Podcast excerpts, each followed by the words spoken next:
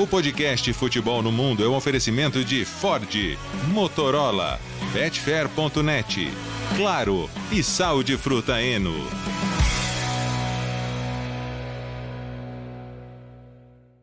Alô Brasil, lá para você que é fã de esportes, podcast Futebol no Mundo 276 está no ar. É data FIFA, sim, e gostamos, mas temos também muitos assuntos para tratar fora da data FIFA. Hoje com Leonardo Bertozzi, com Biratan Leal e Fernando Campos, já que Gustavo Hoffman.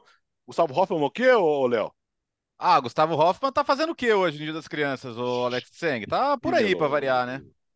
Tá passeando pela Espanha, né? É, tá no País Basco, não é isso que ele falou que ia? Isso, isso. É, País Basco, é só gostamos, isso. Gostamos. Nada mal, nada mal. Mas gostamos da, da FIFA, Fernando Campos? Gostamos, gostamos. Prazer estar aqui. Abraço, Alex, Bira, Léo, fã de esporte, né, que está aqui acompanhando com a gente. Vamos acompanhar essa data FIFA, muitos jogos e seleções. Prefiro, eu prefiro, né, temporada normal de clubes. Acho que fica um pouquinho mais movimentado, mas tem muita coisa para a gente debater. Né, a questão das sedes das euros, né? Tem muita movimentação de mercado também nos clubes. E aí, Bira? Opa, eu cansado de... ou cansado? Não, tô cansado. É, mas. Foi dormir 5 da manhã, né, Bira? Mas isso é todo dia. é, espero que foi. Eu tive, jogo, eu tive jogo até a uma, mas. Pô, o cara já joga uma e dorme às 5? É o homem da madrugada, Alex. Ah, o jogo, o jogo é agitado. Ah. O. Eu gosto da data FIFA, gosto da data FIFA, é, dá uma mudada um pouco de ares, e, e, no final das contas, às vezes até um tempo para dar uma parada, até para os clubes também darem uma respirada antes de voltar, assim também você valoriza. Né? A, a, ausência também tem sua função nesse aspecto, entendeu? Então, aqui a gente não aprende muito isso no futebol brasileiro, porque nunca tem férias, nunca tem parada para nada. Agora é, aprenderam a fazer as paradinhas da data FIFA, mas às vezes é, é importante também não, não, ser aquela coisa massacrante que tem um ano inteiro. Dá uma paradinha, porque daí você sente falta. Quando você sente falta, você valoriza. Mas a da FIFA é legal também. Vamos trabalhar. Começamos com o Napoli, crise por lá. Uma campanha mais ou menos, né? Na Série A, Léo. Mais ou menos, e vem de derrota para a Fiorentina no final de semana 3 a 1 é, derrota bem derrotada, grande jogo da Fiorentina do Vincenzo italiano. Depois a gente precisa falar um pouquinho da Fiorentina, viu? Do, do Arthur Melo, que está se recuperando lá, jogando muito bem. Mas o fato é que o Napoli começa a ficar longe da ponta. O Napoli é o atual campeão. Hoje, se você olha para a tabela da Série A, já está sete pontos atrás do Milan, que é o líder, em apenas oito rodadas disputadas. Então, o sonho de defender o título vai ficando bastante complicado. E a situação do Rudi Garcia vai ficando bastante complicada também sempre foi uma escolha é, estranha, não unânime e não prioritária do Napoli, porque o próprio Aurélio de Laurentiis disse que conversou com dezenas de técnicos e confirmou isso de novo essa semana, né? Ele num evento numa universidade, desses que como não são entrevistas, né? O cara começa a falar, falar, falar, ele já é meio língua solta mesmo. Então ele falou, falou que conversou com o Thiago Mota, que não se animou, que conversou com o próprio Vincenzo italiano, mas a Fiorentina não, não abriria a mão do seu técnico e ele não quis entrar numa crise diplomática ali com a Fiorentina, que conversou com o Luiz Henrique, mas olhando para o PSG também ele não acha que seria boa ideia. E no final das contas, assim, ele, ele não quis assumir que errou ao contratar o Rudi Garcia, mas também não, não disse que acertou, entendeu? E deixou a entender que não é um momento bom e que, e que precisaria estar mais próximo ali do dia a dia. Ele identificou que para assumir o Napoli agora seria o caso de buscar um cara grande, um cara como o Antônio Conte. Só que ele bateu o telefone pro Conte, bateu o telefone antiga, né? Mandou um WhatsApp pro Conte oh. ali, mandou uma mensagem para ele. E, e acho que ele tinha muita confiança na, na contratação do Conte, só que o Conte não sentiu firmeza no projeto. Não sei se foi parte econômica, se ele queria muita autonomia, porque é uma coisa que ele gosta também, né? Muita liberdade para re reformular o elenco, para fazer mudanças radicais. Ele, ele é um cara que faz isso muitas vezes, só que não teve acordo. Ele ontem foi para o Instagram e falou: não, ah, vem, quero ficar com a família, sabe? Deu a entender que vem num trabalho muito mentalmente desgastante no Tottenham e não acertou. Resultado: agora o Garcia tá lá sabendo que ele procurou o Conte e que ele só continua lá porque não teve acerto. A gente vê muito isso no futebol brasileiro, né? Toda hora, praticamente. Mas é uma situação meio bizarra, porque ele tá lá sem, sem um monte de jogador que tá na data FIFA, então ele tá trabalhando com uma meia dúzia, uh, sabendo que ninguém confia nele. O De Laurentiis está lá agora marcando, marcando em cima, quase dando treino junto com ele. E é uma temporada que. Como é que você recupera agora? Quer dizer, de novo, se você contratar outro técnico, vai ser o cara que você não queria. É, o Biratã conhece bem o Tudor, que é uma outra opção. É, mesmo sabendo que o Tudor é um bom técnico, ele não tem ainda o tamanho também para ser o cara que vai assumir o atual campeão italiano, né? Pelo menos não, não, não seria recebido dessa maneira. Daqui a pouco a gente fala de Galhardo, que é um caso à parte também, que é outro que sempre aparece nas, nas pautas e nunca assume ninguém. Mas, assim, essa tacada de ir com tudo para cima do Conte, não conseguir. E aí, ah, Rude, vai ficando aí. É, para um, um presidente que fez tudo tão certo ano passado, né? Cara, o Napoli não errou nada, né? Em, em contratações, em planejamento, em tudo. Agora, sim, o, o, que, o que o Napoli tá jogando fora, tudo que, dentro e fora de campo, tudo que fez é bizarro, né? Diga, Bira. É, e, e, nesse cenário, até é, entre as coisas que fizeram errado, teve até a questão do, do Osimhen com as redes sociais do próprio Napoli. É. É, então você vê como é um clube que teve uma temporada encantada em que tudo deu certo e, e olha que na, o time até jogou um futebol para ter conquistado mais coisas. Uhum. Por exemplo, uma vaga em semifinal de Champions League e era justa pelo futebol que o Napoli jogou ao longo da temporada. Claro, nos confrontos contra o Milan, o Milan mereceu, mas o Napoli ao longo da temporada mostrou mais futebol que o Milan, por exemplo, poderia ter passado, poderia até ter chegado à final da Champions. Ganhado do Manchester City seria mais difícil. É, e de repente tudo vai dando errado. De fato, a contratação do Rudi Garcia era contestável desde o começo. É, não, não foram poucas pessoas que falaram: Nossa, Rudi Garcia, sério? Sério mesmo? É um técnico que já teve seu momento, mas parecia mais em baixa, que de repente o Napoli acaba resgatando, sem um motivo muito claro, ah, tirando o fato de que tinha tentado já vários outros treinadores e nenhum tinha aparecido. Agora, também é sintomático quando nenhum técnico se apresenta, né? Você vai ligando, ligando, ligando, ligando, é, e você tem o time que é o atual campeão italiano, um elenco forte, e de repente nenhum é, se interessa é porque talvez já estivessem sentindo o cheiro de alguma coisa, sei lá, olha, esse trabalho vai ser mais difícil do que parecia. Esse trabalho não é tão simples assim, né? Então, é... vamos ver como o, o, o, Napoli vai lidar com isso, porque a situação do Rudi Garcia agora ficou complicadíssima. E olha, o, o, a pontuação do Napoli no campeonato até acho um pouco enganosa. O futebol apresentado era para para talvez até estar tá um pouquinho atrás, viu? Porque é, o, o, o Napoli realmente não está jogando no alto nível é, num nível parecido com o que já jogou. É, a gente até comentou, acho que no podcast passado, como a Fiorentina está se apresentando como uma, uma, candidata a vaga na Champions de verdade, uhum. não só porque ela ocupa provisoriamente o G4, mas porque o futebol é um futebol que tem, tem essa autoridade. E o Napoli não. É, considerando Roma, Lazio, Atalanta, o Napoli, olha, vai ter que gramar para ficar com vaga europeia, em qualquer competição. Não está jogando para isso e e olha, eu, eu, eu, eu temo por esse elenco do Napoli, porque se o time começa a patinar muito e fazer muita bobagem, eu não sei se de repente não vai acabar sendo uma solução, um, não, uma solução não, mas um, uma consequência natural que algum desses jogadores acabem saindo. Até uhum. porque o clube vai precisar fazer dinheiro se ele ficar de fora de Champions League.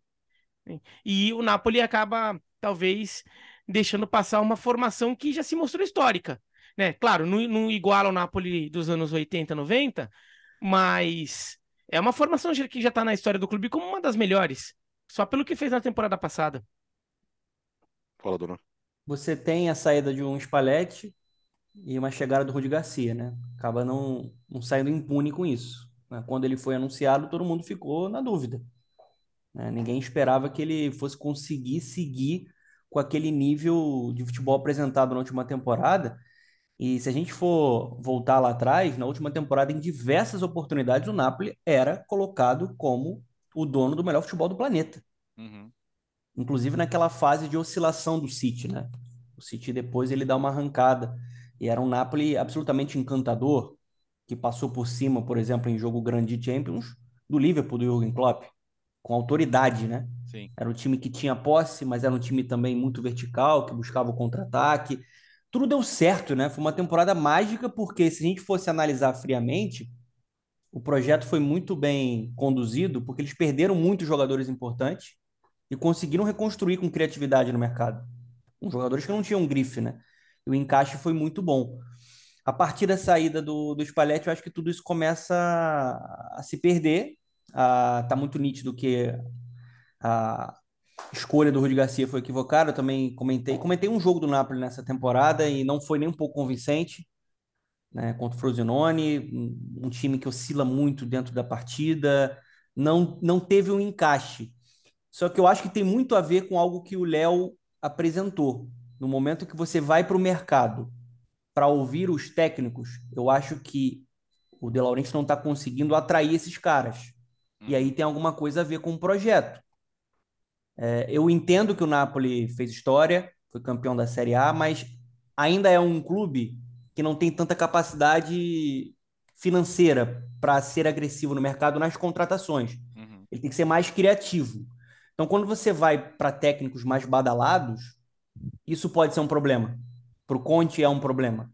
Né? O Conte é um técnico de muita competência, mas ele é também caótico. Ele é um cara que, quando as coisas passam a não funcionar, ele às vezes direciona a culpa para a direção, fala que pede reforço. Isso, isso seria uma combinação explosiva, Opa. Conte de Laurenti. Não sei. Sem contar, até conversava sobre isso no UFC essa semana com, com o Léo, que seria uma ruptura também a é. forma como o, o, Conte enxerga né, o modelo de jogo dele seria uma ruptura com o que, por exemplo, o Spalletti fazia. Né? Seria uma reconstrução dentro da temporada. Então o Napoli tem esse problema. Eu, Fernando, se fosse para escolher, é, escolheria um cara que está recusando todo mundo, que a gente vai debater aqui. Uhum. Porque você não tem muitas opções hoje no futebol europeu. Por exemplo, eu acho que seria melhor apostar em um Galhardo do que no Rudi Garcia. É, mas eu entendo que a Europa ainda não enxerga o Galhardo como um cara, né, talvez para pegar um projeto do, do, do, tamanho do Napoli, o atual, o, o atual campeão da Série A. Mas está muito nítido que precisa de uma mudança, né? Os jogadores caindo de produção. É, o Bira toca em um ponto que, sim, eu acho que alguns caras vão sair ali. O que, foi, o que aconteceu com o Zimen é absurdo. Sim. É porque ele é muito profissional e ele ainda consegue entregar um nível, os gols dele, né? Um jogador espetacular. Mas você gera um desgaste, ainda mais para um cara que está valorizado, ainda mais para um cara que tem muito mercado. Então, agora chegou o momento do De Laurentiis agir para tentar se manter ali no topo. Mas se a gente for analisar hoje por futebol jogado, o, o Napoli tem uma queda brusca. Você vê a Inter de Milão à frente, você vê o Milan à frente, você vê a Juventus né, principalmente quando teve disponíveis saudáveis né, o, o Chiesa e o Vlaovic à frente, uma temporada muito mais equilibrada. O Napoli está correndo por fora ali e não está convencendo nessa, nesse momento da temporada por conta de uma decisão equivocada do seu presidente. Porque, assim, a chance de dar errado era muito maior do que dar certo quando ele escolhe o Rudi Garcia para tocar um projeto que o Spalletti né, foi muito competente em construir. É, é o Verona, Galhardo, é, né? é, pera aí rapidinho, é o Verona na próxima rodada, o Viratã, em casa o Verona. Olha, aí, a chance aí, ó. É, a chance de se é, recuperar é, no campeonato, hein? É, o Verona tá precisando de uns pontinhos, assim, o time não tem... O último jogo, vamos, vamos ignorar, fingir que não aconteceu. Mas nos jogos anteriores o time não jogava mal, mas não tem, tem, tem que aprender a fazer ponto. Mas eu até acho que em relação à criatividade do De Laurentiis, o Conte é, é, é a opção mais, mais é, clichêzão possível para buscar. Mas até acho que Vincenzo Italiano e, e Thiago Mota eram opções um pouco mais criativas. Seriam boas. Ele, que ele disse que, que teve quando contratou o Rudi Garcia. É, mas o Rudi Garcia o... também é, é bem pouco criativo. Tirar o, Rudi o Garcia... agora é meio inviável, né? Não, não, agora no meio não dá. Agora, agora nem poderia. Não, não, mas quando é. contratou o Rudi Garcia, que foi Seria um, entre uma temporada nome. e outra. É. é. porque é um nome, é um nome em ascensão né? Até uma, o Thiago Mota também. Então, até seria uma opção mais criativa. Agora, o Tudor poderia, né? O Tudor estava desempregado já, tinha saído do, do Olympique de Marseille. É, de repente, poderia ter tentado o Tudor ao invés do, do Rudi Garcia, fazia mais sentido.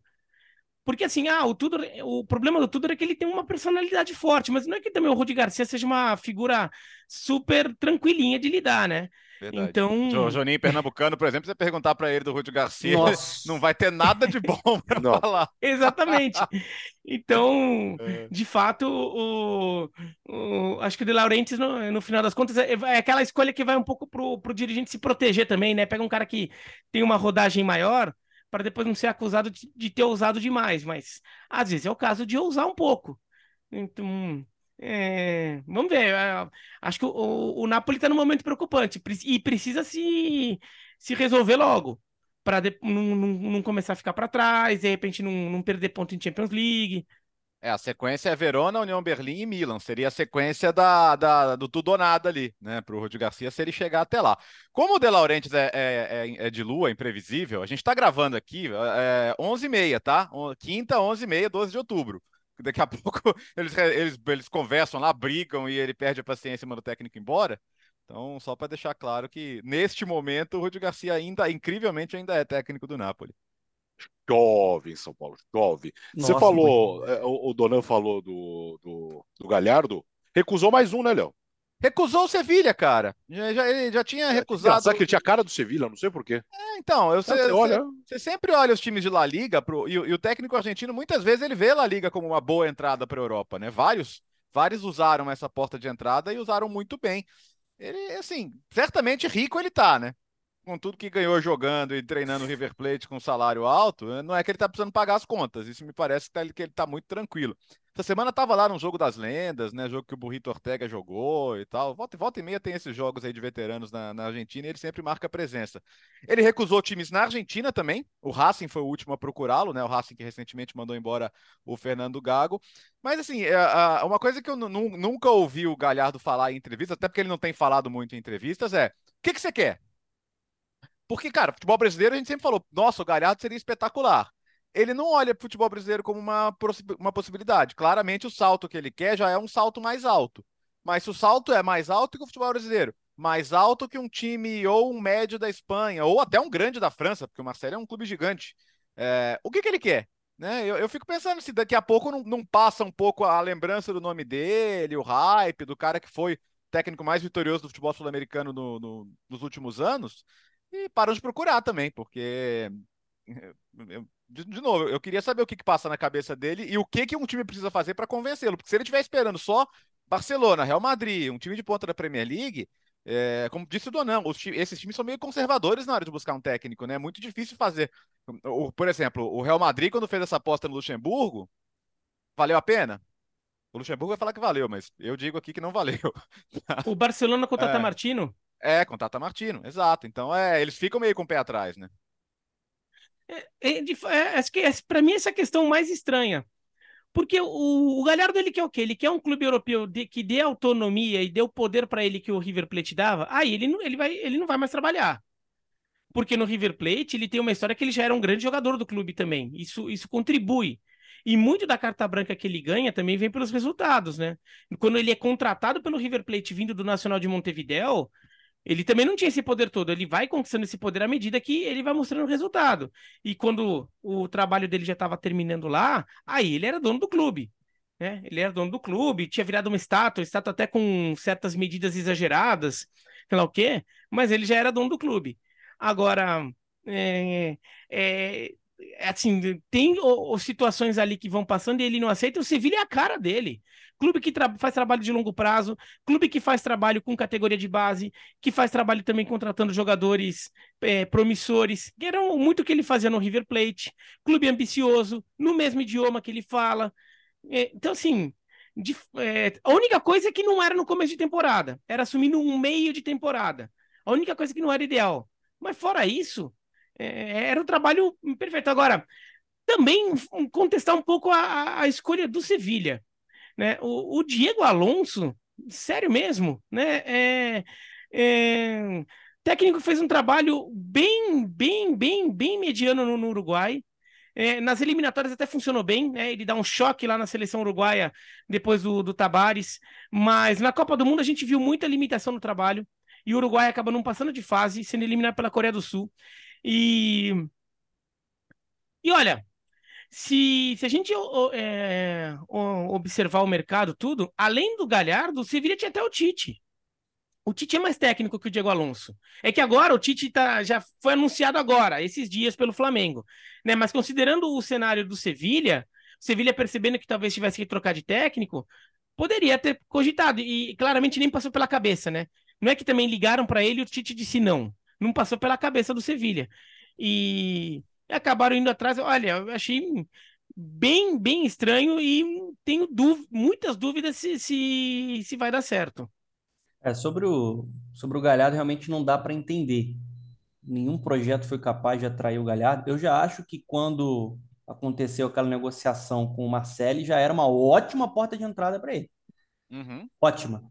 Está falando de um clube que está na Europa League, um clube que costuma brigar na parte de cima da tabela na Ligue 1, e um clube gigante na França. E, estava é, gastando, né? Com tava contratação. Gastando, tava gastando, né? Seria, ele poderia moldar a ideia dele lá no, no Olympique de Marseille. É, e ali já, já, já existia uma negativa. O Sevilha também seria um, uma boa porta de entrada. É, muito difícil, acho que praticamente impossível, um clube gigante de primeira prateleira, né? É, hoje buscar um cara no mercado sul-americano, como aconteceu com o Luxemburgo, naquela época de Real Madrid. Acho que é, é muito difícil. Né? Até porque al, alguns desses caras, principalmente do futebol brasileiro, que foram para lá e deram esse salto, não deram certo. Então você já tem uma desconfiança, você tem a questão da, da língua, que é uma barreira. Para o Galhardo, nem isso, né? Por exemplo, se ele fosse para um, um Sevilha. Não, é, e nem realmente... no né? Ele é, numa série que ele jogou, ele jogou muito tempo na, França, França no, no, PSG, é, né? Sim. Não sei se tem alguma coisa a ver também, né, com a ligação que ele tem com o Paris Saint-Germain, mas ele tá perdendo o bonde. Assim, ele, ele tá perdendo o momento do hype, né, que ele tá no alto. Daqui a pouco as pessoas vão criando uma desconfiança, vão se esquecendo, muito tempo é, sem estar em atividade.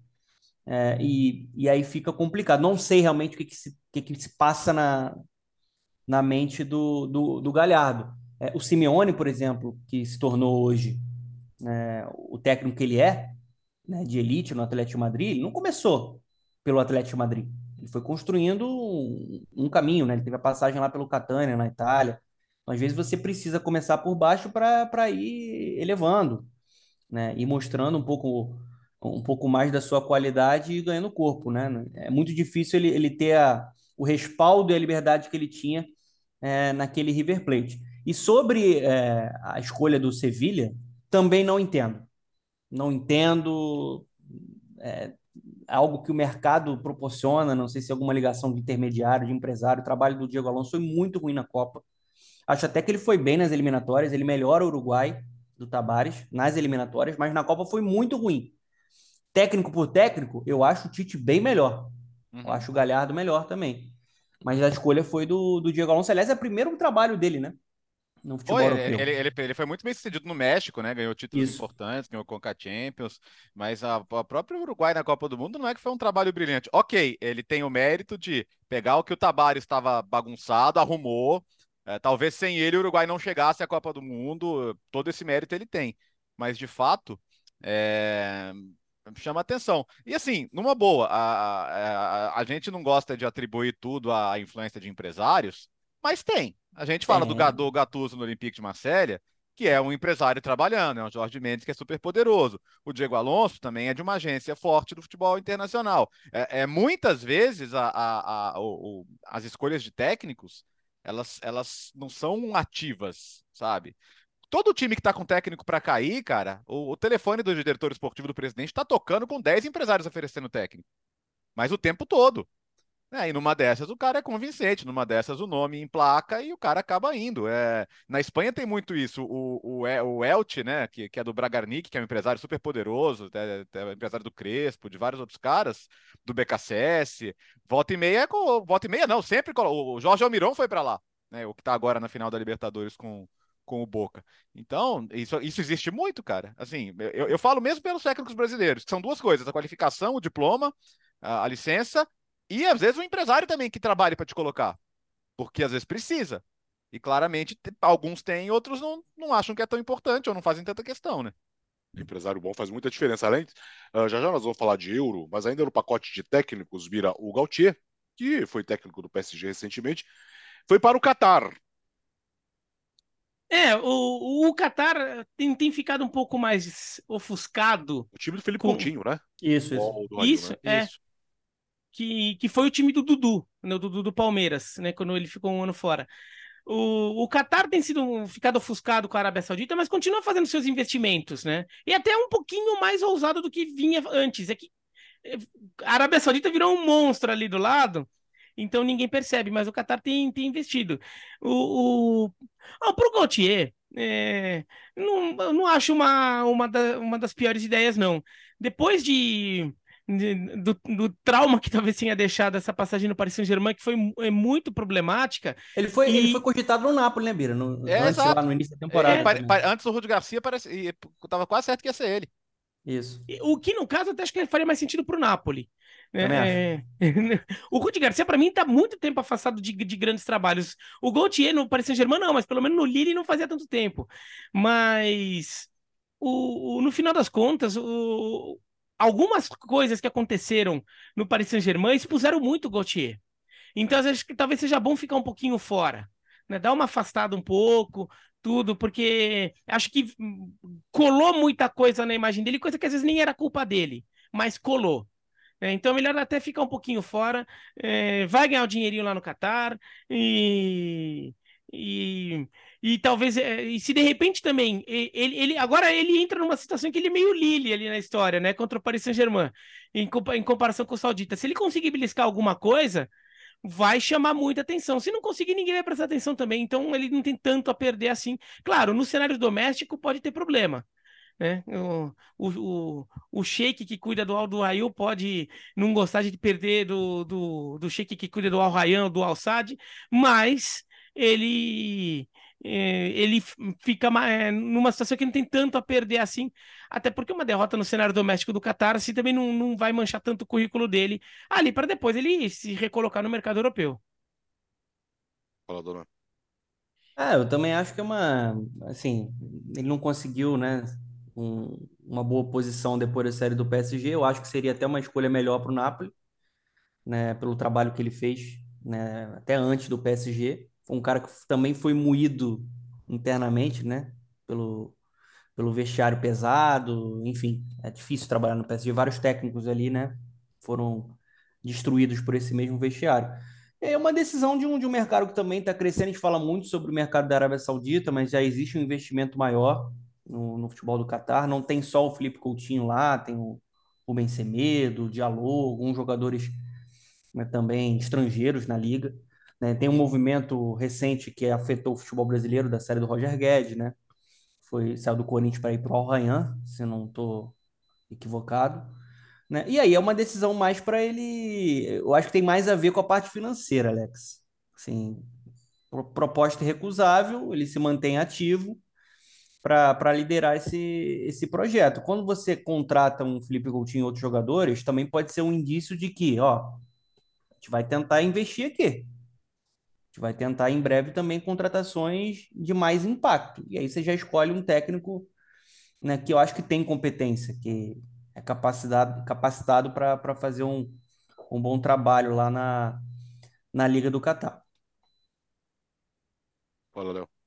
Ah, e é, é, o problema é que vamos pensar no, no, na situação do Gauthier para voltar. Eu acho que quando ele voltar, ele vai voltar na França abaixo do nível talvez que ele tivesse, né? Talvez ele vai pegar um time, sei lá, um Lyon da vida, né? É o Lyon que está sofrendo agora. A gente tem falado muito aqui sobre o Lyon, mas é, vamos ver que Champions League asiática a gente tem acompanhado muito aqui no nosso no, no, nosso Star Plus, nos canais ESPN, né? É uma competição que a gente dá os sauditas como como super favoritos, mas não é todos os jogos que eles estão ganhando com sobra, né? Eles nem, nem que... ganhando, tem gente às vezes não, às vezes não estão nem ganhando, né? Então, acho que o Aldo Rail se acertando pelos jogadores que tem, de repente ele faz um trabalhinho legal aí o sonho do futebol do Catar, né?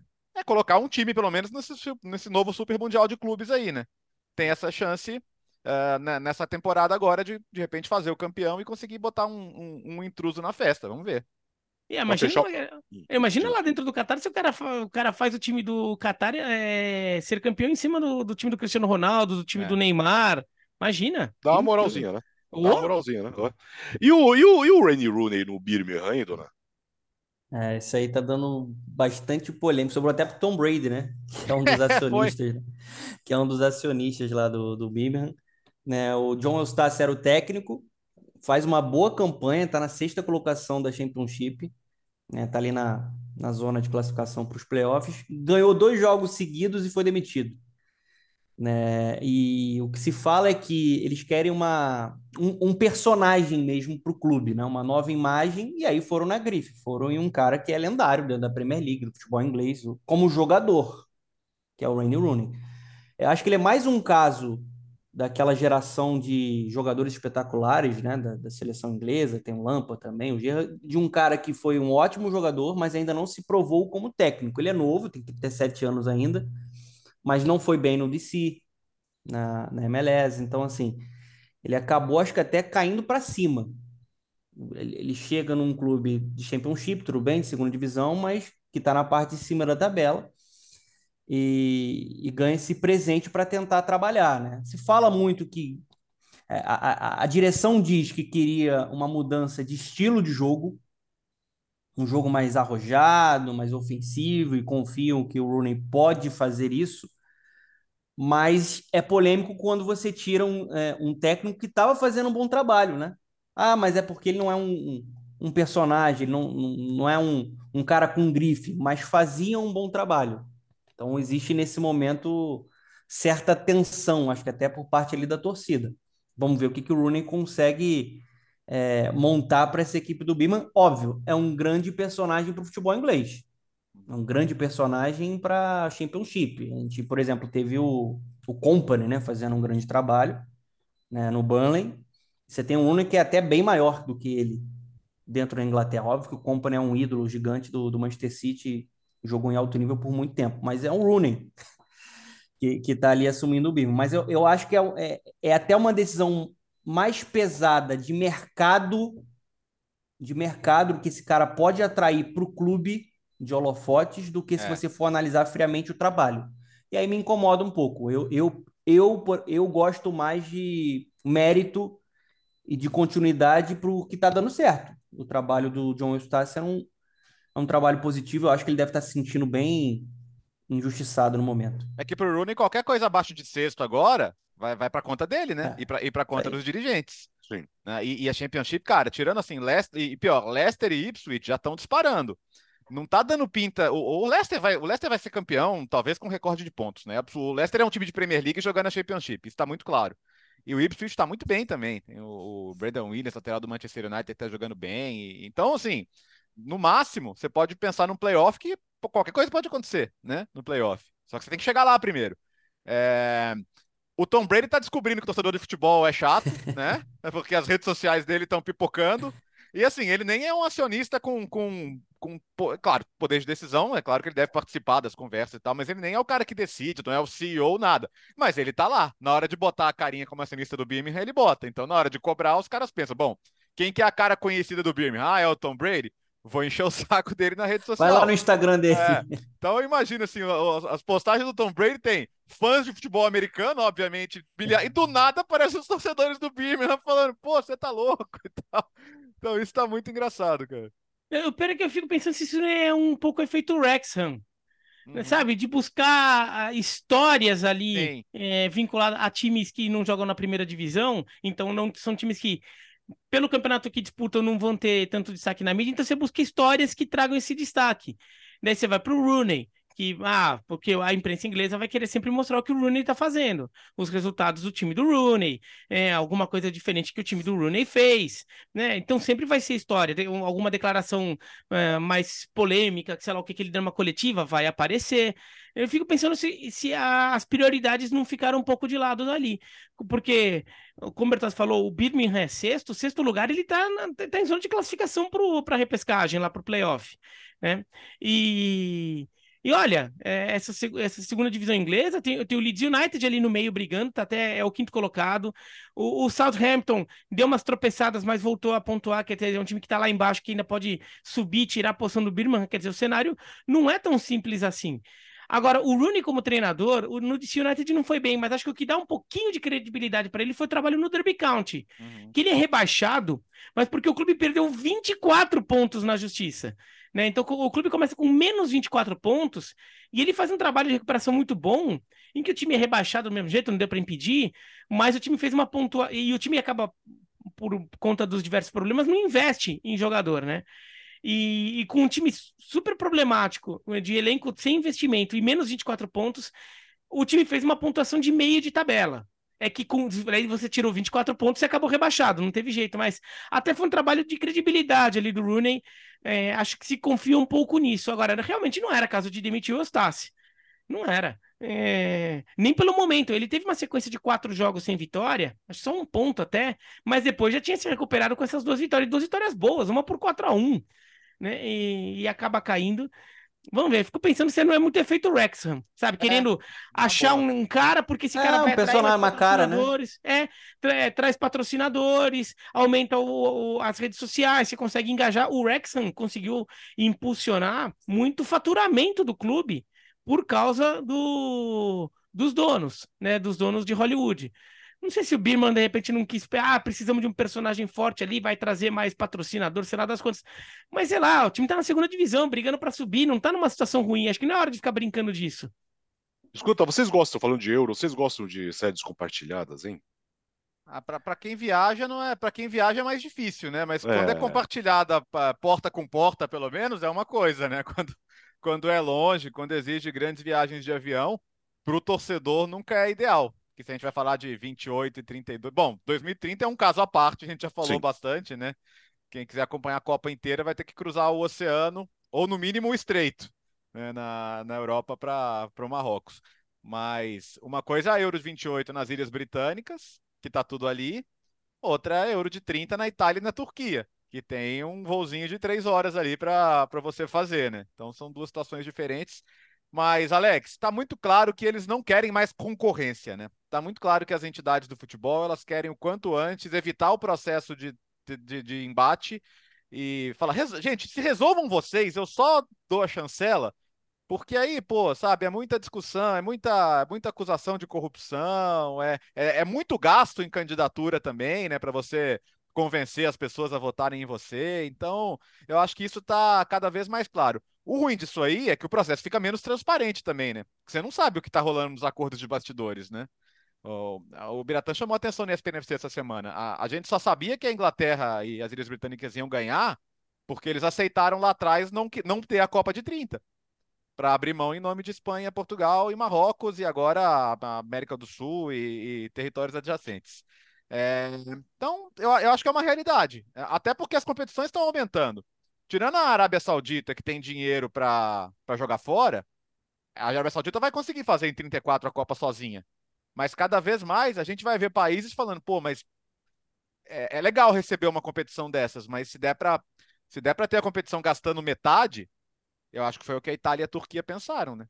Então, eu acho que. Viva o acordão. É, eu acho que é um caminho sem volta. Tanto dos acordões quanto das competições compartilhadas, porque politicamente e financeiramente vai fazer mais sentido. Eu até acho que eu, no, no, caso de Itália e Turquia tem, tem, tem um outro aspecto. Eu acho que a Turquia sediaria sozinha. Não que ela tenha muita capacidade, mas ela tem um governo nacionalista que está querendo projetar a imagem da Turquia na geopolítica mundial. A Turquia tem ganhado relevância nisso, até pela posição estratégica dela. É, e ela usou até a localização dela para ganhar força até dentro da, da OTAN. Então, acho que o governo turco bancaria e que se dane também. Não, não que fosse algo sustentável, tá? Não que fosse algo que fizesse sentido, mas o governo vai, lá e faz os estádios, faz estádio de Gaziantep, Trabzon, em, em, em Izmir, faz um estádio gigantesco lá, se for o caso, e, e vamos nessa. E mais uns três estádios em Istambul, dois em Ankara, e, e, e vamos nisso. Mas é, para a Itália, a gente até comentou disso, né? Para a Itália, corria o risco de a Itália ir para o embate com a Turquia e perder. Por, justamente por causa disso, porque a Turquia acho que ela não teria muito limite enquanto ela iria querer entrar de cabeça nessa, nessa, nessa dividida. E a Itália talvez tivesse problemas, né? Em chegar a falar, não, não, vamos com tudo nessa. E talvez a Itália perdesse. E no final das contas, a Itália precisa muito de, de um evento como esse. Precisa é. muito porque eu acho que a principal defasagem da Itália em relação às outras grandes ligas do futebol mundial, até a França, é estádios. A Itália tem problemas muito sérios de estádios. Ela tem já alguns estádios novos, já tem o estádio da Juventus, uh, Milan, Inter, lá tem uma questão ali com a prefeitura de Milão para fazer um, eh, se faz ou não estádio novo, a Roma também. Mas estádios novos, modernos, e que dentro de conceitos modernos, tem o da Juventus, tem a Atalanta, tem a Udinese, mas convenhamos, Atalanta, a, é, Bergamo e Udine são cidades pequenas, então não tem um impacto tão grande assim, né? Precisa de marcos assim em Gênova, apesar de achar o Luigi Ferraris lindo, é, em, em, em Nápoles, em Roma, né? O Estádio Olímpico é, é, ele ele está modernizado porque ele foi reformado para receber eventos, mas assim ele não é estádio de conceitos modernos, é uma pista de atletismo enorme ali, né? O, o, estádio São, o estádio Diego Maradona, ele fica às vezes com São Paulo na cabeça. O estádio Diego Maradona lá em Nápoles é um estádio bem problema, assim, bem antigo, com muitos problemas, assim, é, é um estádio que, que realmente, assim, para receber um grande evento, teria que mudar muita coisa lá, não é só um dar um tapinha, não. Né? Então, a Itália precisava muito disso. Agora, esse negócio da composição política é, é, um jeito porque você não faz concorrência, mas ao mesmo tempo você agrada todo mundo, né? É, então você não tem que botar um contra o outro. Daí você não tem que você não divide o... voto também, né? Você não divide voto. Não, mas mesmo internamente, no caso que é um negócio europeu, né? Porque no caso da Inglaterra contra Espanha e Portugal na Copa do Mundo de 30, você ia dividir voto e, ia, e correr o risco de perder para a América do Sul por causa disso. Isso. Perder para a Copa, Copa Tupar. Mas no caso da, da Europa, é até uma coisa interna deles. Só que daí o que, que acontece? O, o, o, dirigente da França, se você essa disputa, o voto da França, o voto da Inglaterra, o voto da Alemanha, o voto da Eslováquia, vão para onde? Você pode começar a criar atritos, né, divisões internas por conta desses votos. Então, vai dar para todo mundo, todo mundo quer dinheiro, todo mundo quer dinheiro. É, a Copa, a Eurocopa agora está grande o suficiente para todo mundo conseguir reformar uma quantidade legal de estádio. Se alguém está pensando também em usar essas reformas ali para, sei lá, ganhar um dinheirinho ali de forma que a gente conteste bastante, dá para ganhar algum, né? É. Isso também sempre entra na equação ali. Eles não falam, mas a gente imagina que entre na equação. Então, é, compõe dessa forma. Agora, sobre a pergunta do Alex, né, se eu gosto ou não, eu acho que Copa compartilhada, Eurocopa compartilhada, acho que só faz sentido é, se for uma oportunidade de algum país que não co conseguiria receber o evento sozinho. De incluir, e que seja vizinho ali, né? Que seja uma coisa com lógica geográfica. Então, por exemplo, hoje é muito difícil Portugal receber uma Copa do Mundo, porque não tem tamanho o país para isso. Né? O país não tem tamanho, não tem quantidade de cidades, de demanda por tantos estádios assim. Então, Portugal dá uma grudadinha numa Copa do Mundo na Espanha, faz sentido. É, ou o Uruguai dá uma grudadinha numa Copa do Mundo da Argentina, até pode fazer sentido. Ah, é, ou então dois países que têm o mesmo tamanho, mas que sozinho não dá, mas em conjunto dá, tipo Bélgica e, e, e Holanda na Eurocopa, Áustria e Suíça na Eurocopa, aí eu acho legal, acho que faz sentido. Agora, essas outras aí que estão que tem Polônia e, e Ucrânia, é, agora essas aí que estão fazendo aí, pô, dava para fazer uma Copa do Mundo só na Argentina ou com Argentina e Uruguai, é. dava é. para fazer uma Copa do Mundo só na Espanha ou com Espanha e Portugal, dava para fazer uma Eurocopa só na Turquia ou só na Itália, só que daí estão começando a vacalhar tudo, né? E, e, e pro torcedor que é o pior, que o time consegue, ele tem dinheiro, tem verba da federação, lá consegue se deslocar de uma cidade para outra. Torcedor ficar viajando tanto assim, haja dinheiro para passagem aérea.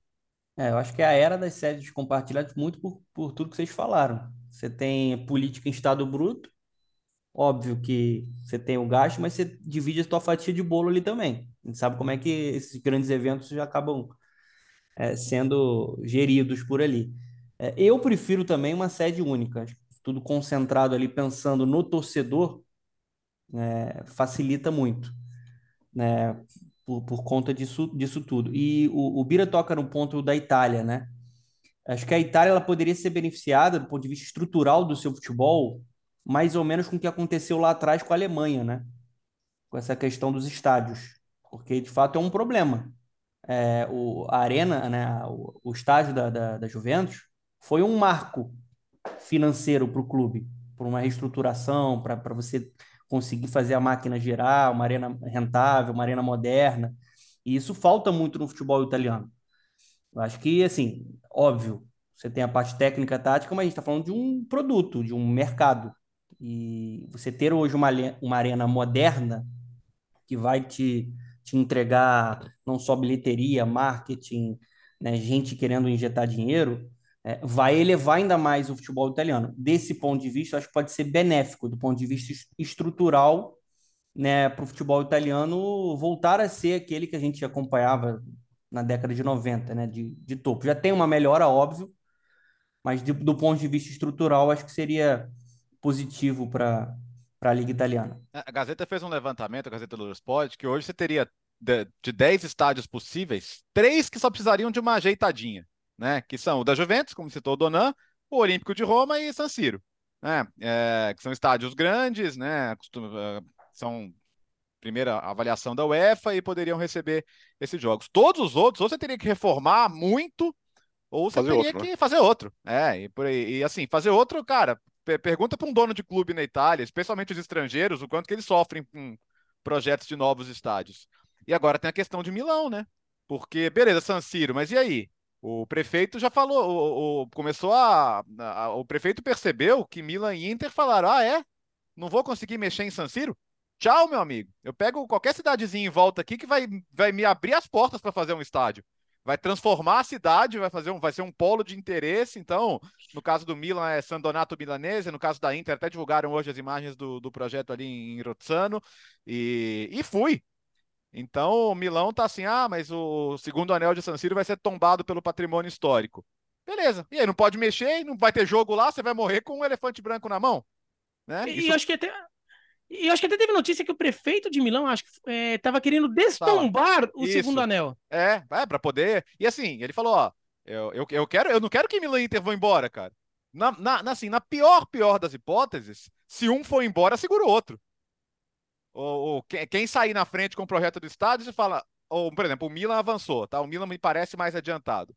Ou ele chega na Inter e fala, Inter, cara, é tudo seu, vamos aí, lá. Né? E outra, é. quer comprar? Porque, de novo, às vezes também para o poder público não compensa manter o estádio. Foi o que a Juventus fez com o Dele Alpi lá atrás.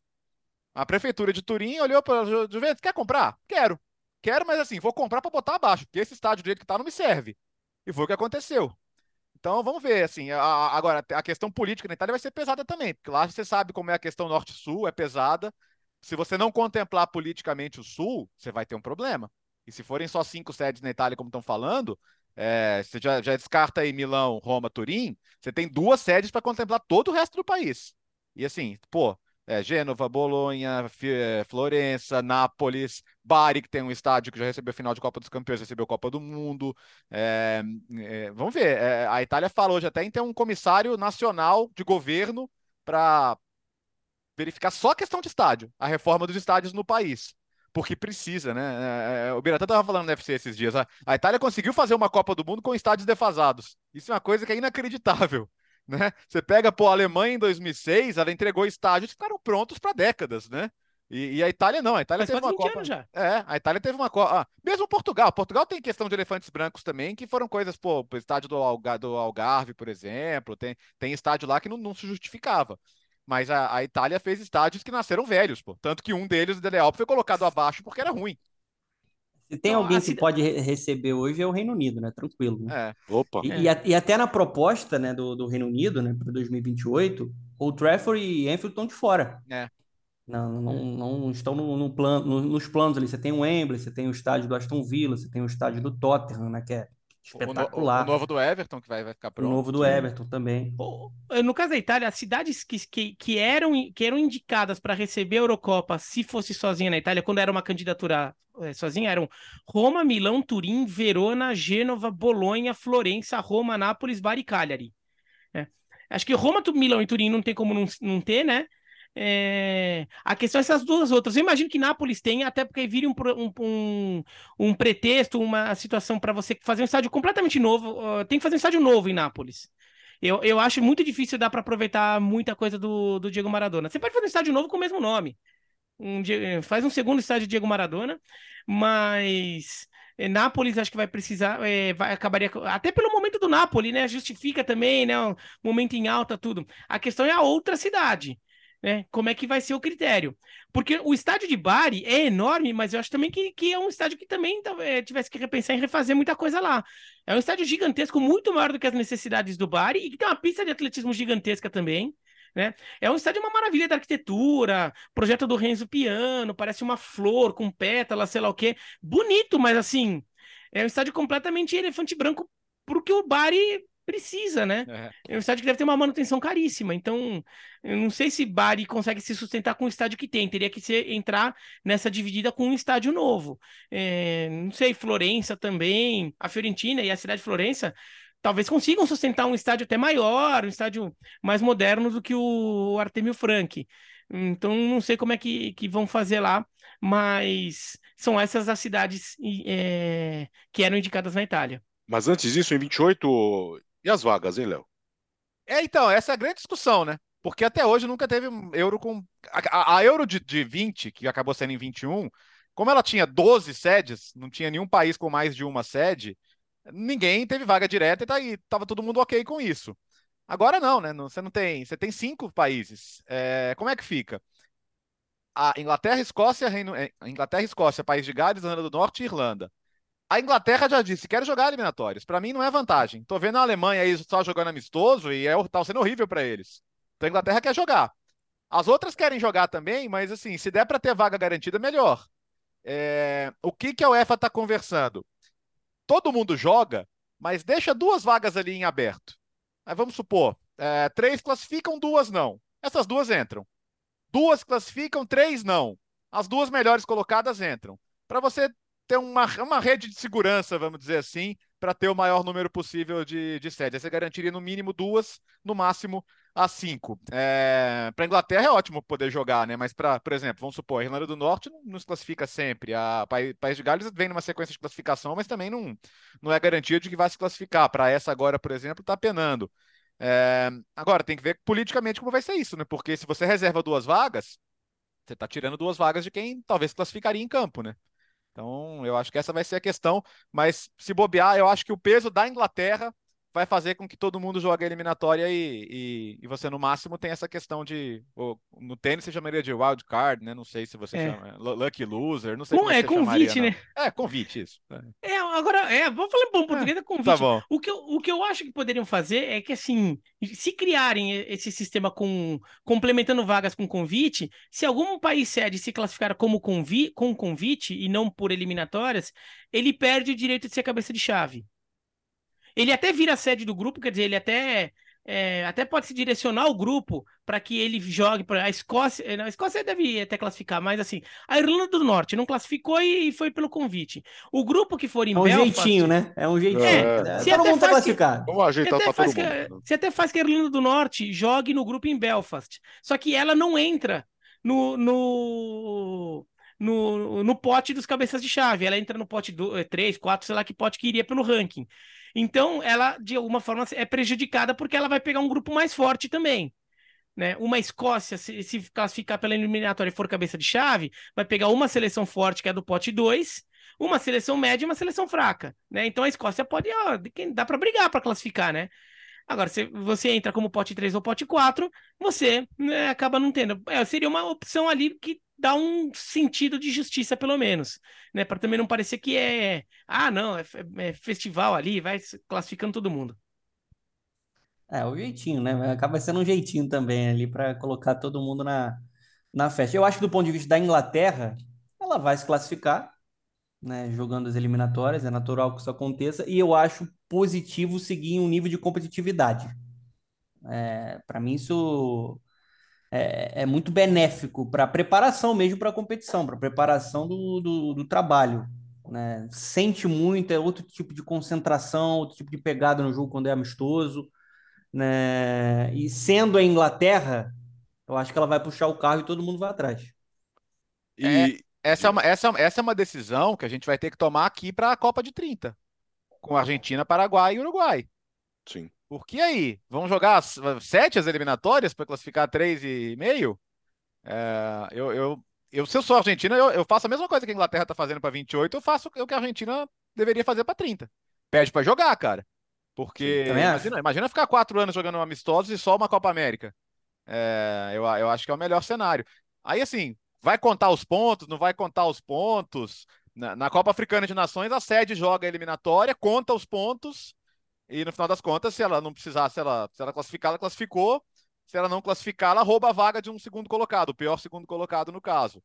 Aí não sei como poderia ser aqui, mas é, essa questão da sede, é, tanto, tanto que a, a, ninguém reclamou muito quando o atual campeão parou de classificar direto, né? Pro, pro, pro Brasil, inclusive, foi bom jogar a eliminatória de 2006, ou ruim, dependendo do ponto de vista da ilusão, né? mas, mas o Brasil se manteve num nível competitivo muito bom. Até o finalzinho do ciclo, foi bom pro Brasil jogar a eliminatória depois do título em 2002. Foi melhor do que jogar só, só amistoso, né? Bom, chegou a hora do Gustavo Hoffman hoje com uma história bem bacana, Léo.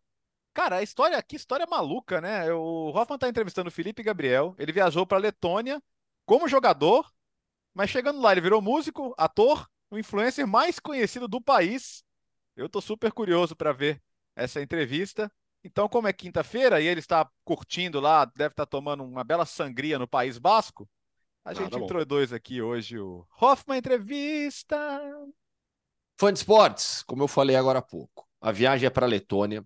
O papo dessa semana ele é um pouquinho diferente, porque vocês estão acostumados a é, terem aqui no podcast Futebol no Mundo entrevistas com jogadores brasileiros espalhados pelo mundo, é, treinadores também.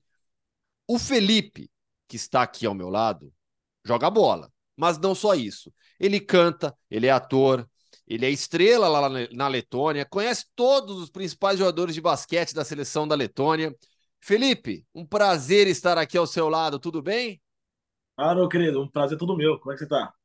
Tudo certinho. Felipe, vamos lá. É, eu fiz essa introdução já para por fã de esportes entender que a história aqui é um pouquinho diferente. Você tem uma trajetória é, bem pouco comum. Então, eu acho que o melhor caminho para a gente contar a sua história é de maneira cronológica, por fã de esportes uhum. acompanhar tudo o que foi acontecendo na sua vida. Então, vamos lá. Como que você começou a jogar bola lá em São Paulo? Então, eu, desde pequeno eu sempre joguei na rua e aí eu lembro que sempre comecei a ganhar uns campeonatos na, na rua, na escola. E aí meu pai me colocou numa escolinha. Meus pais me colocou numa escola de futebol chama Pequeninos do Jockey, que era conhecida antigamente. Eu não sei como está hoje em dia, mas antigamente era conhecida porque saiu Zé, Zé Roberto, Júlio Batista. E aí eu fui, eu comecei a jogar campo e, a gente, e aí eu tive uma oportunidade de vir para a Europa jogar. Joguei uns campeonatos aqui na Europa e eu gostei muito da Europa. Eu falei, pô, meu sonho é jogar na Europa, não importa onde, mas eu quero jogar na Europa. Isso na base e ainda, né? Aquela, aqueles torneios que o Pequeninos Jockey via, vinha para a Europa para disputar, né? Aham. Uhum. Aí joguei, aí voltei pro Brasil. Aí joguei, fui pro Cotia, joguei o Paulista Sub-20 e depois fui para Matonense. Tive uma pequena também. É, fui jogando nos clubes pequenos também no Paraná, fui para o Noroeste também. Só que aí não tá dando muito certo. Aí eu tinha a oportunidade de jogar na Letônia. Com quantos anos? Eu tinha 19. Tinha 19 anos, ou 18. 19, 19. É, 19. Aí eu vim para cá e gostei muito do país, só que meu plano era. Eu, eu lembro que na época meu plano era vir para cá, aprender um pouco do russo, ficar um pouco perto da Rússia e jogar para a Rússia, porque na Rússia, antigamente, tipo, Letônia, ninguém sabe o que era Letônia, até hoje muita gente não sabe. Só que era mais para experiência, aprender a língua e estar perto da Rússia, né? Que era meu maior plano. Aí acabei indo para Espanha, depois da Letônia. Fiquei um tempo na Espanha, em La Coruña, e voltei para o Brasil. E aí depois um time que eu tinha feito uns, uns amistosos tênis aqui me chamou para voltar para Letônia e que eu fiquei. Então tô aqui desde então. Só e, que vai. É, só que aqui na época também, na 2015, não tinha muito negro aqui, né? E praticamente o, o, pessoal não fala, muitas pessoas que moram aqui não falam língua. Metade da população fala russo e metade fala letão. Tá. E quando eu vim para cá, eu comecei a aprender as duas línguas. E aí eu comecei a aprender a língua e não tem estrangeiro que fala a língua deles aqui, que é o letão. E eu comecei a me enturmar com o pessoal que faz música. Eu sempre gostei de música, né? Eu sempre ia no Brasil, no show, show de rap, essas coisas. Acabei fazendo uma música de brincadeira. E a música estourou. A música bateu um milhão de, de visualizações. Tem um milhão de habitantes aqui no país. Bateu um milhão. Então começou a tocar em todo lugar. Negro que fala letão, que, que começou a expandir. E era um rap letão? Era, era, um, era um rap letão. Em 2016 foi a música mais escutada aqui na Letônia. E fiz vários shows, shows lotados, fiz turnê. E aí a música começou a abrir começou a abrir outros caminhos, né? Sim. Que, claro que a que um, um, negro, eu sou diferente pessoal daqui, falando a língua, comecei a fazer uns vídeos, começou, começou a viralizar, na época era Vines, na época, não era nem TikTok, na época era Vines, não sei se o pessoal sabe o que é Vines, o pessoal de hoje em dia. E todos os vídeos batiam um milhão de visualizações, e comecei nos programas de televisão, de, de, de televisão comecei a aparecer nas revistas, no, no, nas propagandas, Sprite, nos, nos, nos outdoors daqui, ponto de ônibus, e foi começando a criar minha carreira aqui. E tudo isso conciliando ainda com a vida de jogador de futebol? Então, meus dois primeiros anos, sim. Dois primeiros anos, sim. Só que eu era muito pouco, né? Que eu, eu tava jogando aqui, eu tava jogando uma, num time que tava pagando muito pouco também. Só que foi o seguinte: meu primeiro ano aqui na Letônia, eu queria ficar muito. Só que o meu time começou a não, não tava pagando mais. Tá. E sabe, o jogador é muito orgulhoso, né? Eu não queria voltar no, pro Brasil novamente como um fracasso, né? Eu fui pro. Porque fui pra Espanha, tive que ir embora. Fui pra Letônia, tive que ir embora. Fui pra Finlândia, tive que ir embora. Então tava. Eu tenho esse, tenho esse negócio, né, de voltar pro Brasil. Falei, pô, a vizinhança, pô, não tá dando certo, o que tá acontecendo, não sei o quê. E aí eu tava aqui na Letônia e tava sem dinheiro, totalmente sem dinheiro, o time não tava pagando. E aí eu comecei a trabalhar na fábrica de chocolate. Eu tava trabalhando na fábrica de chocolate aqui em 2015 e para jogando jogando de graça praticamente, trabalhando na fábrica de chocolate aqui e recebendo muito pouco, porque na época aqui na Letônia, em 2015, não, eles não pegavam estrangeiro para trabalhar e também não pegavam as pessoas que não falavam o idioma. Hoje em dia, graças a Deus, os estrangeiros podem trabalhar em vários lugares sem falar o idioma, mas na minha época não. Então, trabalhar muito pouco, eu trabalhar muito para ganhar muito pouco. Então, acho que eu recebi acho que 150 euros por mês na época. E tá, eu jogava, trabalhava o dia inteiro, ia jogar, ia treinar e era complicado. Mas graças a Deus, com a música, eu fui começando a criar outros caminhos. E aí, mas eu gostava muito de futebol, né? E mesmo eu sempre quis, eu sempre teve aquele negócio, quero jogar futebol, não quero parar, então tentava conciliar com a música, com o futebol, mas aí quando eu comecei a ganhar mais dinheiro com a internet, com a música, eu falei, ah, não tem como, né? Não, que era muito show, comecei a fazer muito show, era muito programa, era muito, muita coisa que eu tinha que fazer de manhã. Que, por exemplo, tinha treino de manhã, só que eu tinha show até 5 da manhã. Eu tinha show que era outra cidade, eu tinha que voltar 5 da manhã. Ia direto pro treino, ia direto pro jogo. Então tá, tá me desgastando muito.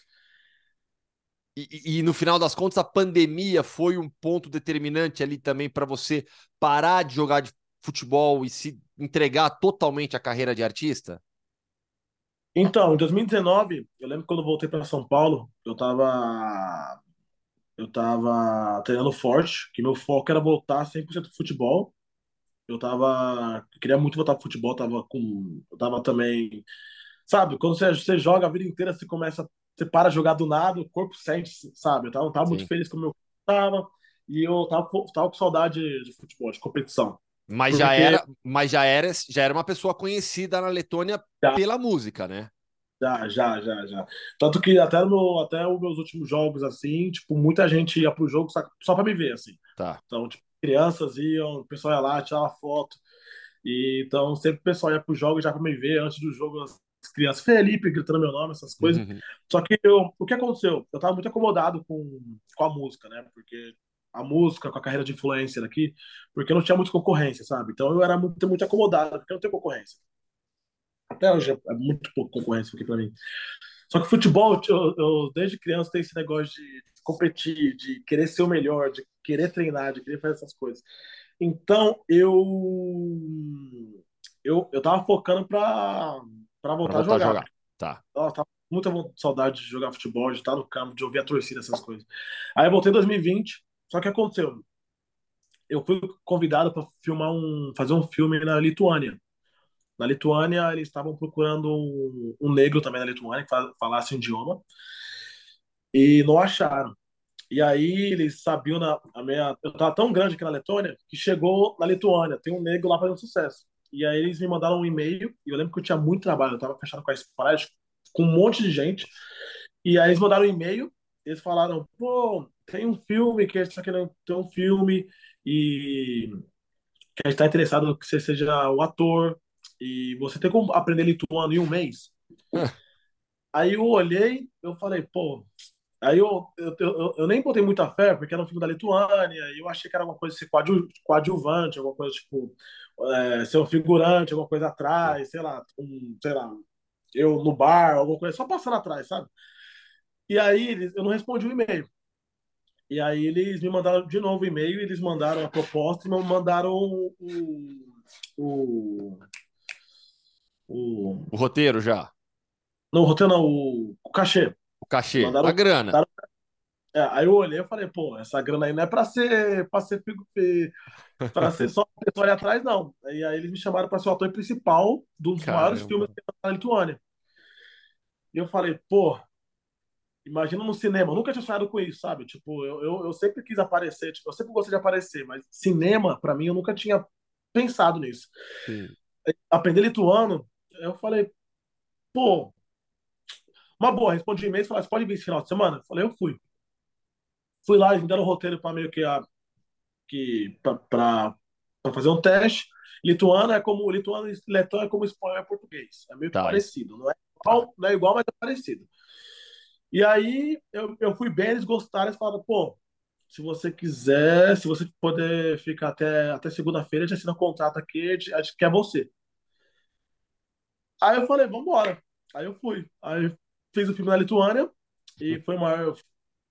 Lançou em 2020, um mês antes de começar a pandemia.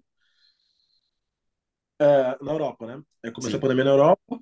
E o filme foi um sucesso também na, na, Lituânia. Aí eu comecei a me interessar nessa carreira de, de, de, de ator também. Eu gostei muito de, eu gostei muito de, de atuar, gostei muito de estar, na, estar no cinema, de me ver no telão, assim.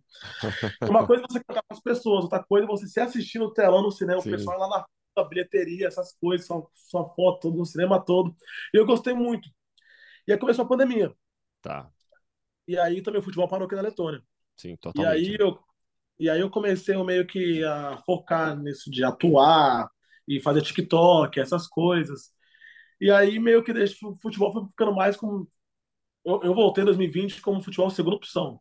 Aí o futebol ficou terceira opção, quarta opção, Sim. aí quinta opção, aí sexta opção. Eu falei, ah. É... Pendurou as chuteiras. Pendurou as chuteiras, mas esse ano teve muita proposta para voltar a jogar. Aí na Letônia? É, aqui na Letônia. Teve muita proposta esse ano.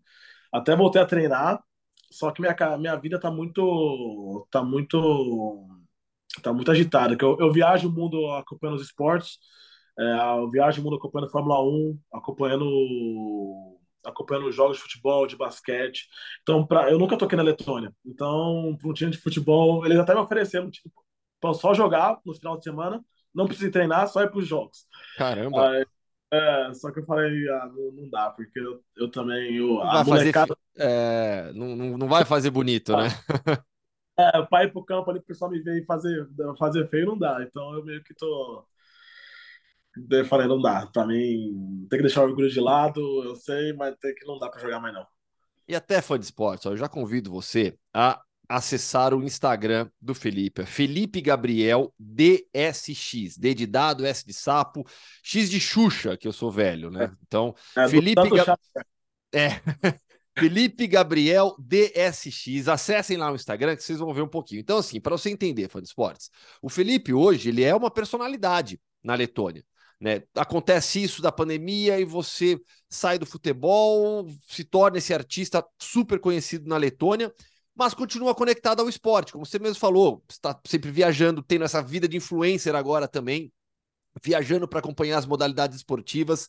E eu conheci o Felipe, fã de esportes, lá nas Filipinas, cobrindo a Copa do Mundo de basquete. Eu estava lá na Indonésia, depois fui para as Filipinas para a fase final. O Felipe chegou lá nas Filipinas e a seleção inteira da Letônia conhece ele. O Jagars que foi o grande destaque da seleção letã, e é muito gente boa, o armador da equipe, né? Adora o Felipe. Kristaps Porzingis. Eu tava lá com o Felipe um dia na quadra, ele falou: "Não, vamos chamar o vamos chamar o Porzingis aqui". Eu falei: "Pô, beleza. Como é que é essa relação sua com o basquete também?" Tá, tô vendo a tabela ali atrás. É... então, é, a relação com o Kristaps começou em 2016 ele no meu segundo ano aqui, o Christopher era fã da minha, é fã da minha música, da, da minha, minha primeira música que estourou. E eu lembro que tá, ele, o Christian estava reunido com os amigos aqui em Riga. Ele mora em Liepaia, eu moro em Riga. De vez em quando ele vem para Riga, Riga, que é a capital da Letônia. E aí o Christian estava com os amigos lá e um, um amigo meu estava lá também. E aí minha música estava tocando na resenha deles lá. E aí o meu amigo falou, pô, Felipe, mó gente boa, é amigo meu, que não sei o quê. O Christian falou, pô, você pode chamar ele aqui, eu quero conhecer ele. Uhum. E aí eu Aí ele me ligou, era meia-noite, era sexta-feira, ele falou, pô, o Cris precisa fazer uma resenha aqui, você quer, quer colar? Eu falei, pô, claro. Aí eu fui. Aí o Cris já chegamos, ele, ele, fala espanhol, né? Sim. E aí eu falo, na época também eu não falava tão bem como eu falo hoje espanhol. E aí, resenhando espanhol, começando a falar um negócio, a gente tem muita coisa em comum. Ele gosta de futebol também pra caramba, ele gosta do Brasil, ele gosta de brasileiros. E aí, pô, gente, desde 2016 a gente, tipo, eu fico direto na casa dele lá em Liepaia, sempre eu vou. Eu fui quando ele jogou no New York Knicks, eu fui para New York. Dallas, eu fiquei com ele em Dallas uma época também. Eu fui para Washington agora para o Wizards, fiquei lá uma época, fiquei lá um mês agora com ele também lá. E agora Boston, agora tô vendo de ir para lá, pra lá agora também na estreia dele, dia 27 de outubro, se eu não me engano, contra o New York Knicks.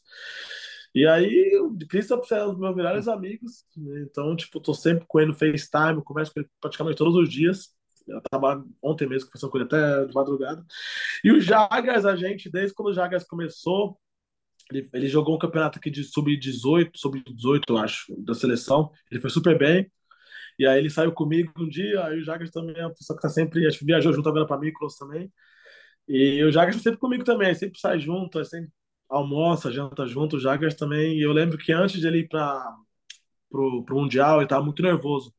Sim. Que ele ele falou que é o espaço dele, falou que até hoje não mostrou muito o, o, o, o futebol, não, o basquete dele. E ele estava nervoso antes, tá? não sabia se ia ser titular, não sabia se ia jogar, e tava muito nervoso. Aí eu falei para ele, mano, só seja você. Se, se joga, se divirta lá. No, no. Pense que tá jogando aqui em Riga, aqui, aqui nas, nas quadras aqui, e se joga, vai embora. E ele aí, ele foi sem time, ele tava sem time, ele era o único Sim. jogador que tava sem e foi aí, foi MVP aí, assinou agora, cara.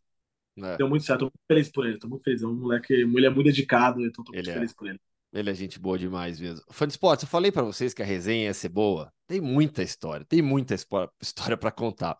E agora, eh, Felipe, como que tá o seu momento? Fala um pouquinho tudo o que você tá fazendo nesse momento. E o que, que você tem de projeto pela frente? Então, eu tenho. Esqueci de contar também, que é tanta coisa que eu esqueci de contar também. Quando depois do filme também eu. Eu tenho um programa de televisão aqui na Letônia também. depois do filme, logo encaixei com o programa de televisão, que é mais é um programa sobre minha vida. Então, agora tá parado, mas eu, eu tenho um cameraman comigo, tá. comigo É um reality. É, Como é se fosse um reality, né? É. é tipo é minha vida. Então, tipo, se quiser, eu, eu, eu, eu decido que eu quero gravar. Então, se eu quero gravar que eu vou passar na balada hoje, eu, eu, eu gravo eu na balada. Então, o pessoal da Letônia, eles são muito interessados, eles gostam muito de saber o que eu estou fazendo na minha vida, no meu dia a dia. Então, o programa de TV são minha vida. E eu, eu não sei se você viu, a Letônia ficou em terceiro no Mundial, de Mundial de Hockey. Sim. Baita recepção da, da, da, da equipe, né?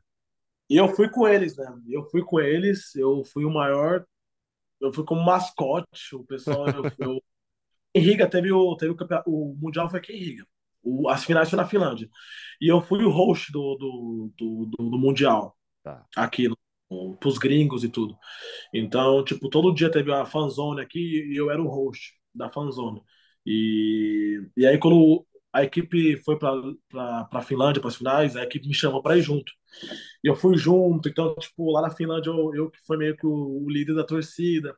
E aí eu voltei para a Letônia junto com, no avião, junto com a equipe. Eu voltei junto com a equipe e na recepção, eu tava junto com a equipe na recepção. Então eu tava olhando, tava pensando, caramba, tanta coisa que eu tô fazendo, né? E depois do, do da recepção, a gente falou que eu tô presidente da Letônia. Então, o país, está todo mundo se movimentando, que eles querem muito que eu me naturalize. Eles querem muito que, que eu perguntar em relação ao seu passaporte. É, eles querem muito que eu, que eu, que eu receba o passaporte. Todos os presidentes da Letônia me adoram aqui. Os últimos três me adoram. Então, estou agora nesse processo agora de, de receber o passaporte.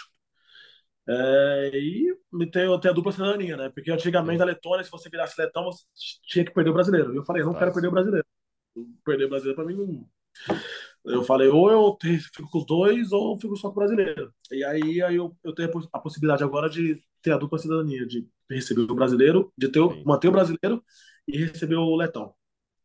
Felipe, Então, diga, não, com- completa, completa. E aí eu tô fazendo mais músicas agora. Eu tenho duas músicas que eu lancei agora no verão, que são as músicas mais. São as top. São as top. As minhas duas músicas são a top 10 mais tocadas na rádio agora. Tudo em letão, né? Tudo letão, tudo letão. E eu já fiz a música em português também. Eu fiz uma música com, com Krauk, que é um rapper eh, de São Paulo, e eu também fiz uma música com a Condizila, que é um canal de funk no Brasil. E mas agora eu tô focado também em lançar umas músicas em português. Então, por exemplo, agora eu tenho música em letão, em russo, em espanhol, em português. E agora eu quero lançar música só em português, em inglês também. Agora eu tô voltando pro Brasil para lançar. Eu tô voltando pro Brasil agora em novembro. Eu tô com plano de ficar seis meses no Brasil, criando conteúdo em português e também fazendo música em português. Então eu. E depois volta para Letônia. Plano, é, meu plano agora é ficar seis meses no Brasil, seis meses na Letônia. Tá. Eu vou sair agora num reality num, que eu gravei. Eu não posso falar qual é o reality ainda, mas vou sair no reality agora também até o final do ano. No Brasil? No Brasil, é, no Brasil, é.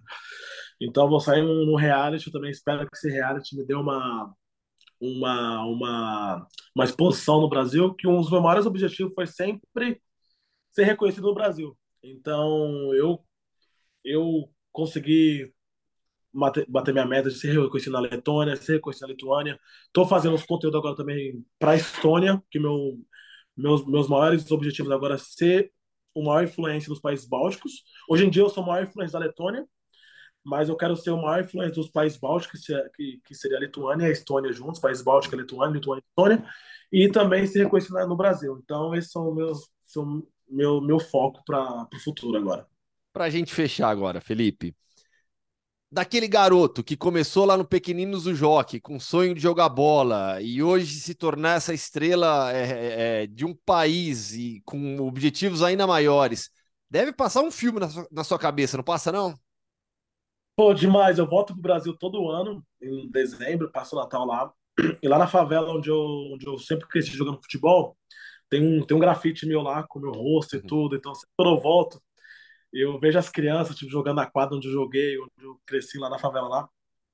Eu não, eu não, eu não, eu não, eu não morei na favela, mas eu, sempre, eu morei do lado da favela, eu cresci com os moleques da favela. E a quadra que eu sempre joguei, eu vejo as crianças jogando lá descalço e tudo. E tem muitas crianças, tipo, eu vejo as crianças de canela fina, que eu, eu tenho canela fina, né? Eu vejo as crianças de canela fina correndo pra lá e pra cá, eu falo, caramba, tudo que eu passei, hoje em dia eu tô. Eu tô.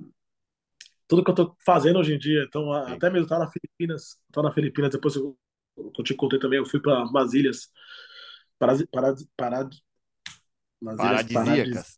paradisíacas, paradisíacas ali, e eu tava pensando, eu tava conversando com, com um filipino ali, só num aleatório, eu tava num caiaque ali, eu falei, cara, tá, tá falando a minha história com um filipino ali, falei pra ele que hoje em dia eu falo letão, falo russo, português, espanhol, lituano, e aí eu, eu tava, contei um pouquinho da minha história, cinco minutos, aí o filipino falou, caramba, eu nunca encontrei ninguém como você. Uhum. Eu falei, caramba, eu tô na Filipinas contando a minha história um filipino e eu sou um brasileiro, cresceu em São Paulo, morando na Letônia, fazendo tudo que eu fiz. Eu falei, é mesmo, né? Tanta coisa legal que eu fiz na minha vida, sabe? Sim. Então, e vendo de onde que eu vim também, que muitas, muitas pessoas não têm oportunidade de, de, de estar onde eu tô. Então, eu sou muito agradecido a Deus por ter de estar onde eu tô hoje em dia, sabe? Então, tipo, às vezes quando eu choro, às vezes, porque, tipo, é muito. Às vezes eu vejo como meus pais são orgulhosos, minha mãe, meu pai, minha mãe fica muito feliz com as coisas que eu faço, meu pai também. Então eu, eu, eu sou muito agradecido. Então, tipo, estou muito feliz hoje em dia com, com, com a criança, que eu, com o adulto. Ver a criança que eu era e o adulto que eu me tornei hoje. Então Sensacional. é gratificante. Muito bom, Felipe, muito bom. Eu tenho certeza que todo mundo gostou demais de ouvir a sua história e vai te acompanhar agora pelo Instagram também. Fica de olho aí no reality que você vai aparecer e nas próximas músicas em português. E olha, vou marcar uma viagem para Riga, hein? Quero ser recebido aí por você também, hein? Já que você é amigo dos presidentes, pô. Com certeza. E, pô, aqui o pessoal aqui sabe muito bem. Todo mundo que, eu, que vem comigo aqui sempre. Eu tenho um amigo meu que. Eu tenho um amigo meu, por exemplo, de Cancún.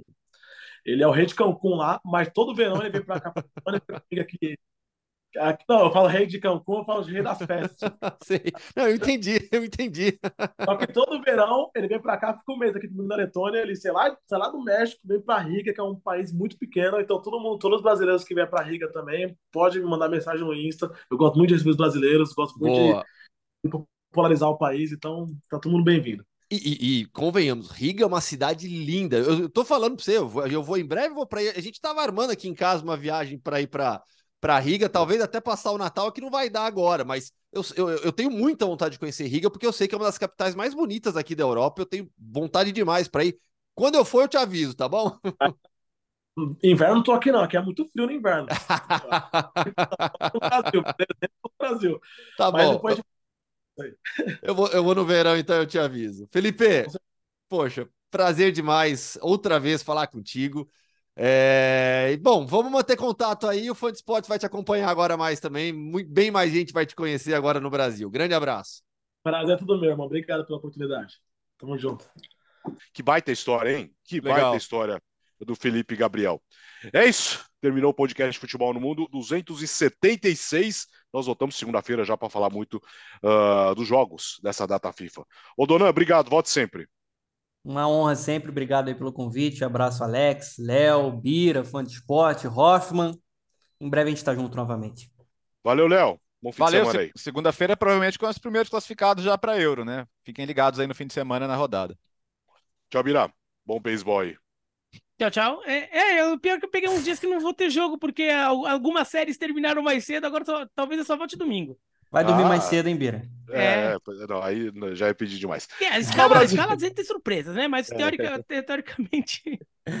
Tchau, Brasil. Bom fim de semana. Segunda-feira estaremos de volta. O podcast Futebol no Mundo é um oferecimento de Ford, Motorola, Betfair.net, Claro e Sal de Fruta Eno.